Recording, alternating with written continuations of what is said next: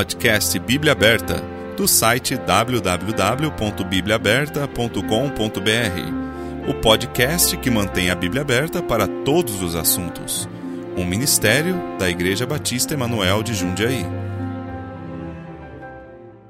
Olá, seja bem-vindo a mais um episódio do podcast Bíblia Aberta. Hoje estamos no episódio número 36 e também estamos no episódio número 7 sobre a melhor Bíblia na língua portuguesa. Mais uma vez estamos ao vivo do Instituto Bíblico Batista Emanuel. Olá, turma, tudo bem? Olá. Cada dia eles estão um pouquinho mais animados, mas ainda tá, acho que no, no fim eles vão estar tá mais entusiasmados. É que hoje faltou café é, pra eles tomarem, né? Café. No Só finalzinho chegou, né? Quem deu calmante para eles, né? Trouxeram um café de sei, erva cidreira. Provavelmente.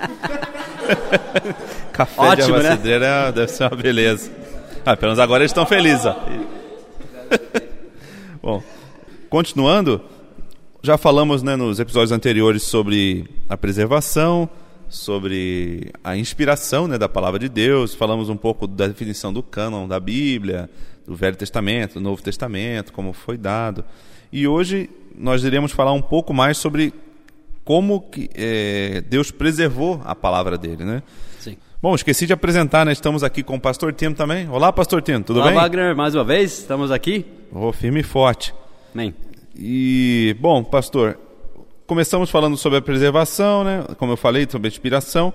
E como Deus prometeu preservar a sua palavra? O, o que, que nós poderíamos imaginar? Que ele preservou a sua palavra é, em mosteiros no Egito, que ficou lá afundada por um tempão. É assim que Deus preservou a palavra? Você está brincando, né, Wagner? Ah, eu imaginei que sim.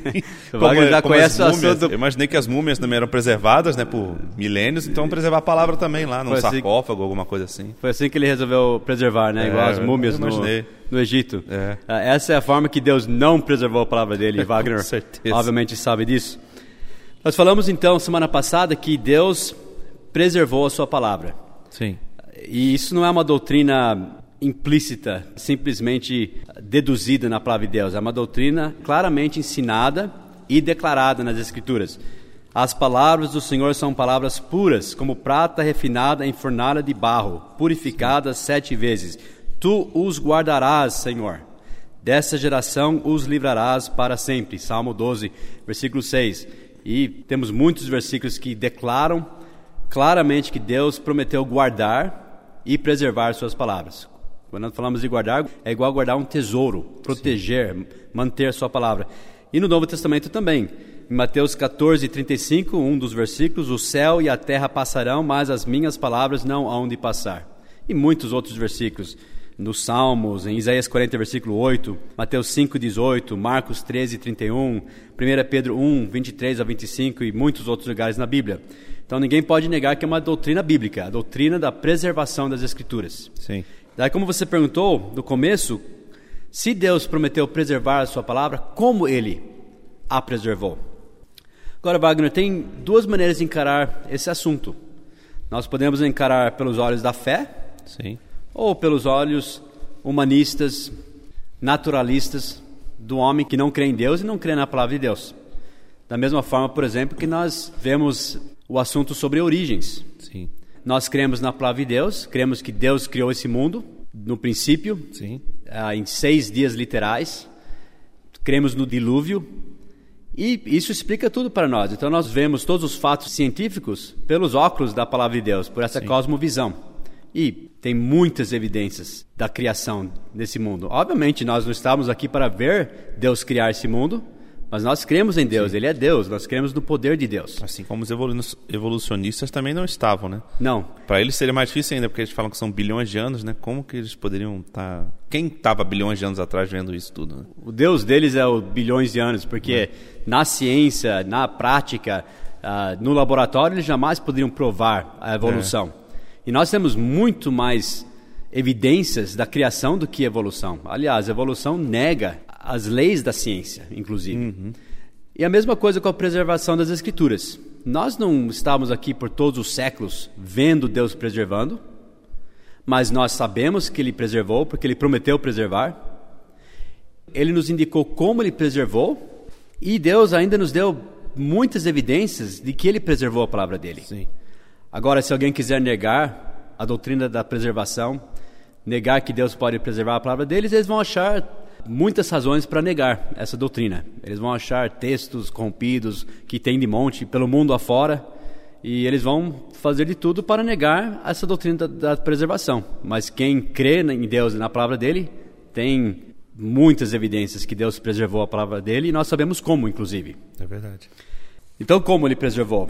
Antes de nós entrarmos nesse assunto, nós temos que deixar alguma coisa bem clara.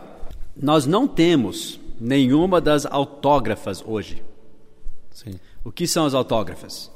São aquelas que eram autografadas por Paulo. Tudo. Quem pedia, você autografa para mim, Paulo? Ele autografava, né? Exatamente, né? Não tem nenhuma assinatura de Paulo, nem nenhuma...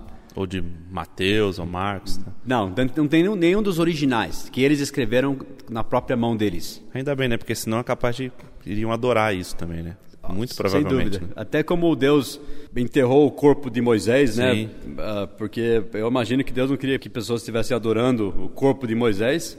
Os manuscritos originais, que foram escritos pela mão deles originalmente, não são importantes para Deus. Sim. Aliás, Deus não se importa nem um pouco com elas. Só para pessoas entenderem, se ficar alguma dúvida, seria: vamos supor que você escreveu uma, um texto, um poema.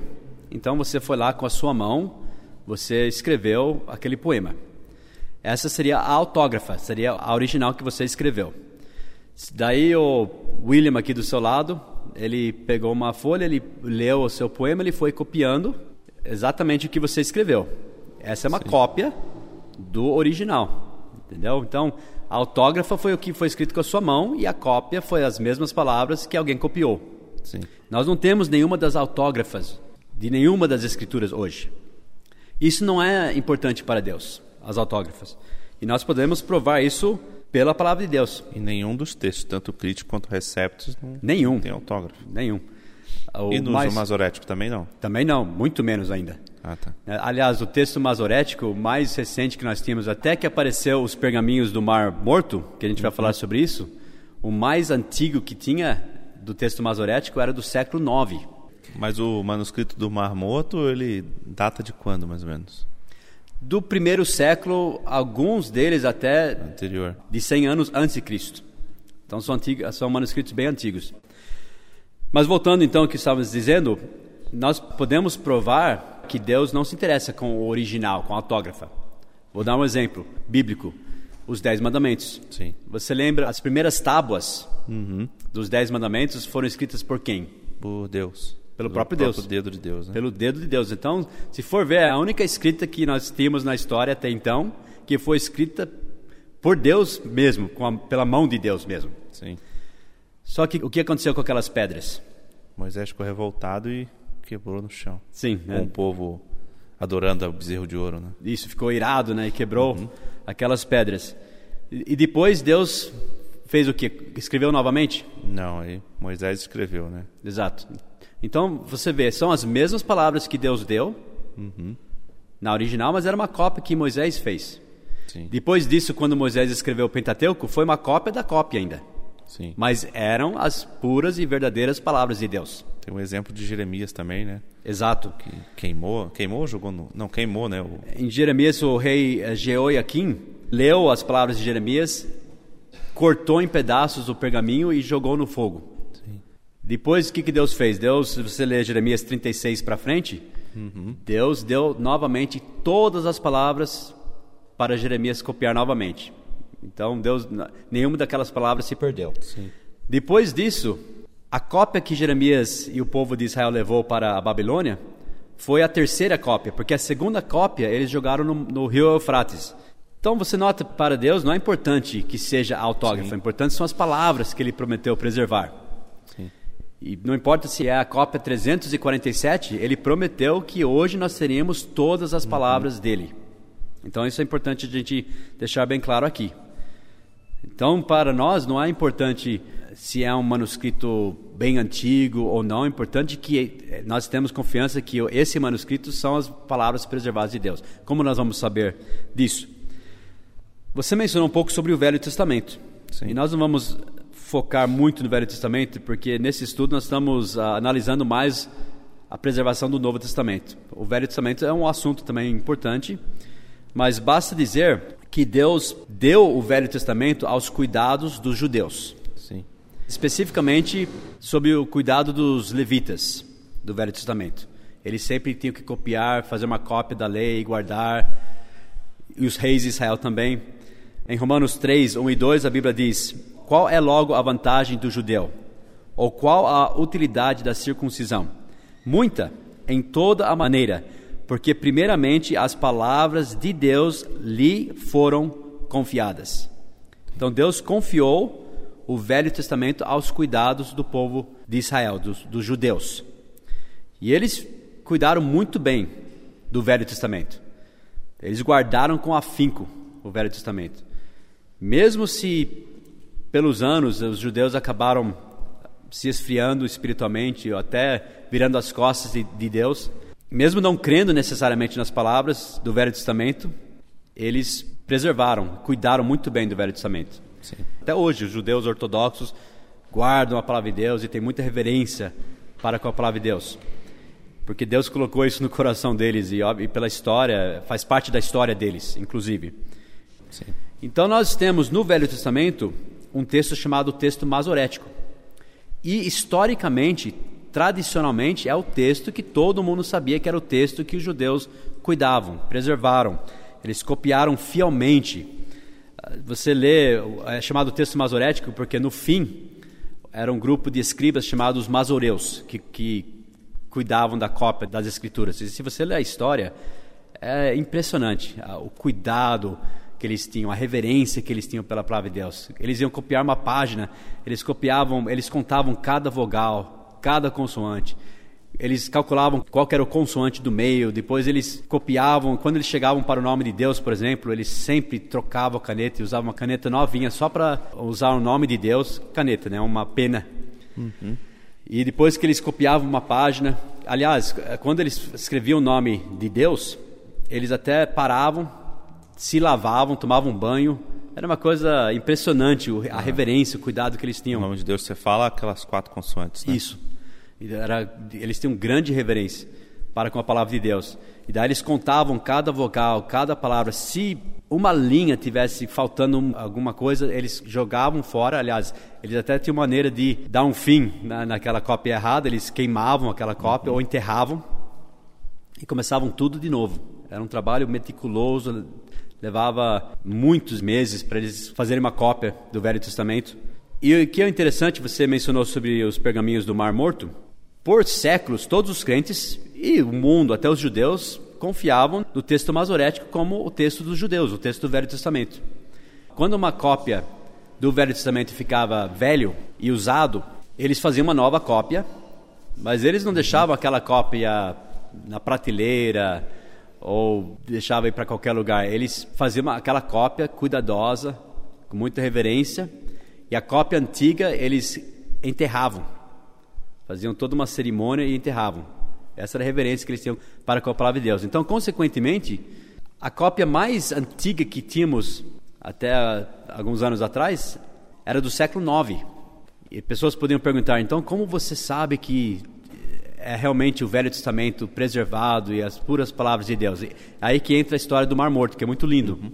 Que no ano 1947, um menino estava jogando pedras em cavernas né, em volta do, do Mar Morto. Uhum e ele viu que quebrou alguma alguma coisa quebrou, ele foi verificar o que, que era e eram potes, né, com muitas escritas e pergaminhos e entre esses pergaminhos eles encontraram muitos trechos do Velho Testamento bem antigos do primeiro século até de antes de Cristo.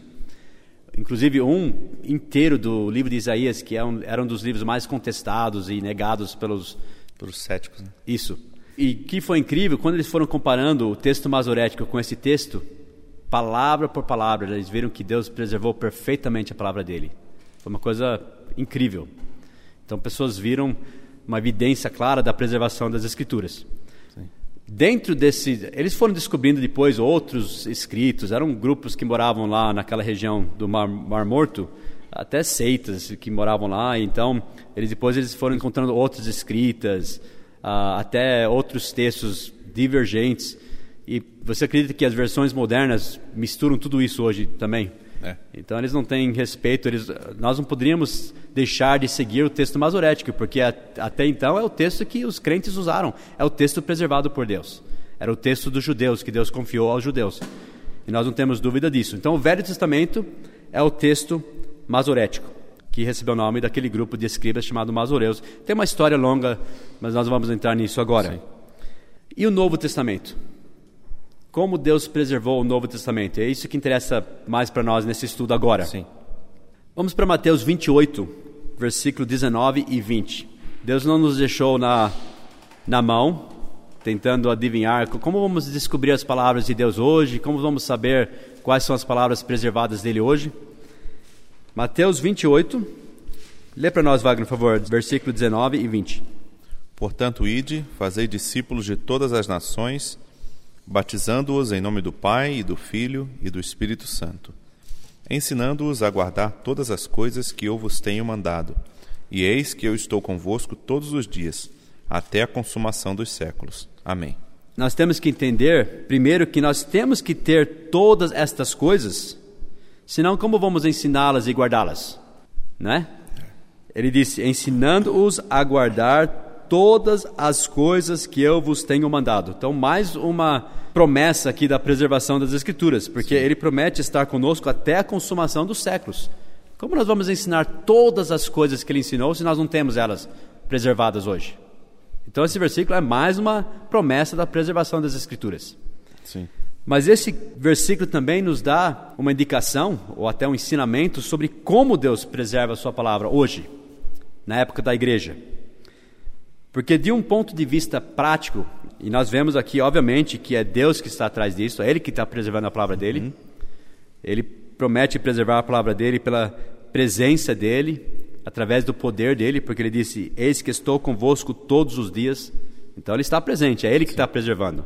É igual quando nós falamos sobre o cânon das Escrituras, se nós vamos olhar só pelo lado humano, podemos ficar com dúvidas, porque o homem é falho. Até nas cópias, Deus nunca garantiu que cada cópia sempre vai ser perfeita e nunca vai ter um erro. Mesma coisa, você podia estar copiando o versículo e ter um errinho agora. Deus não vai pegar a sua mão e evitar que você erre sempre, mas você vai conseguir ver até através das cópias. Eles tinham cópias fiéis que eles comparavam. Sim. E a gente vai falar desse assunto depois. Mas tem o lado humano e tem o lado divino. O lado divino é que garante a preservação das escrituras. E humanamente falando, do, do ponto de vista prático, como que Deus preservou as escrituras? Ele preservou através das igrejas. Enquanto elas obedeciam o grande mandamento, iam por todo o mundo pregando o evangelho a toda criatura, ensinando a palavra de Deus. Pessoas foram recebendo, obedecendo, e é assim que Deus preservou a sua palavra, através do uso das igrejas, através da obediência dos crentes. Ele disse: ensinando-os a guardar todas as coisas que eu vos tenho mandado. Sim. Então foi assim: Deus deu as suas palavras para Jesus. E Jesus passou as suas palavras para os seus discípulos.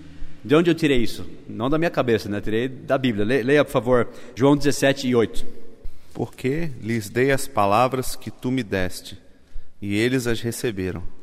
E têm verdadeiramente conhecido que saí de ti, e creram que me enviaste.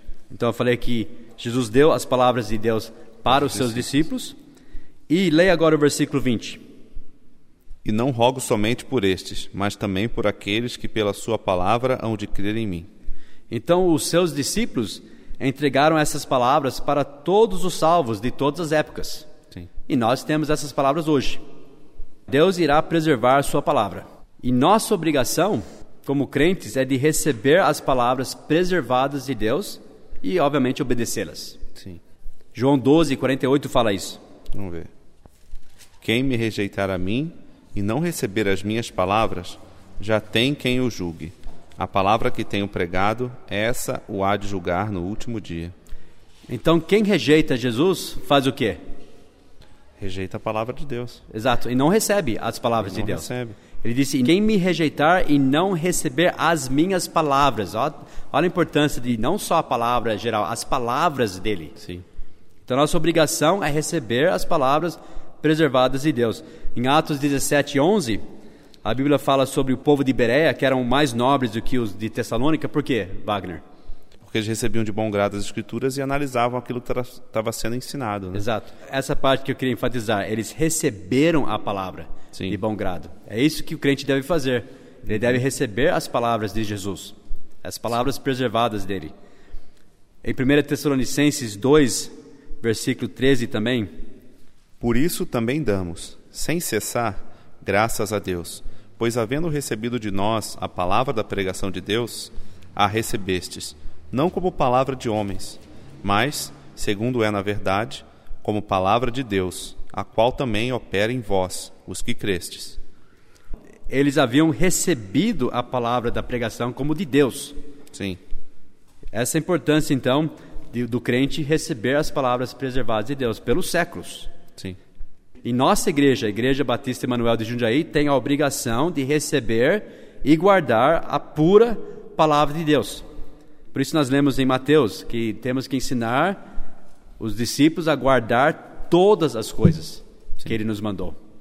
Então, por isso, Wagner, é que o texto do Novo Testamento, que tem sido fielmente preservado através dos séculos e que foi usado pelos crentes né, por todos os séculos, passou a ser chamado no século 16 e 17 um termo que a descrevia, que era o texto recebido por todos. Sim. Textos receptos. Isso foi aplicado ao Novo Testamento grego que nós usamos na nossa Bíblia hoje. Está vendo a importância até desse nome? Porque nós falamos que cremos no textus receptus, porque era o, é o texto que no século 16 e 17 foi comumente conhecido como o texto recebido por todos. Durante a época da Reforma, uh, enfim, quando estava sendo divulgado a, o texto receptus como a pura e verdadeira palavra de Deus, que os crentes já estavam defendendo há séculos, até durante a, a Idade das Trevas. E nessa época só existia o texto receptus, não tinha o crítico ainda. Né? Foi descoberto no século XVIII, né? Tinha enterrado no, no mosteiro, lá no deserto, né? Bem preservado. Bem preservado, mas não usado. É. Então, esse é o segredo. Humanamente falando, onde vamos procurar as verdadeiras preservadas palavras de Deus? No uso das igrejas. Sim. Não hoje em dia, né? Até hoje em dia. Pensa em, em igrejas que estão, que nós chamamos de igrejas fundamentalistas, como a nossa, né? Igreja Batista fundamentalista. O que é uma das coisas que nós mais defendemos? Ah, sim. Nós a pura é preservada a, pura, palavra de Deus. Agora, a maioria das igrejas, né? Não a maioria, inclusive nem ah, através dos séculos necessariamente sempre foi a maioria. Uhum. Principalmente nesses dias de apostasia. Mas existia o que antigamente? Ah, existia a Bíblia Católica, né, antigamente. Ah, tinha, por exemplo, né? igrejas católicas, mas o povo mesmo nem podia ler. É. Mas aquele remanescente que foi levando a palavra de Deus pelos séculos, uhum. os anabatistas, por exemplo, eles carregavam o texto dos receptos. A gente vai ver sobre a história mais para frente. Sim.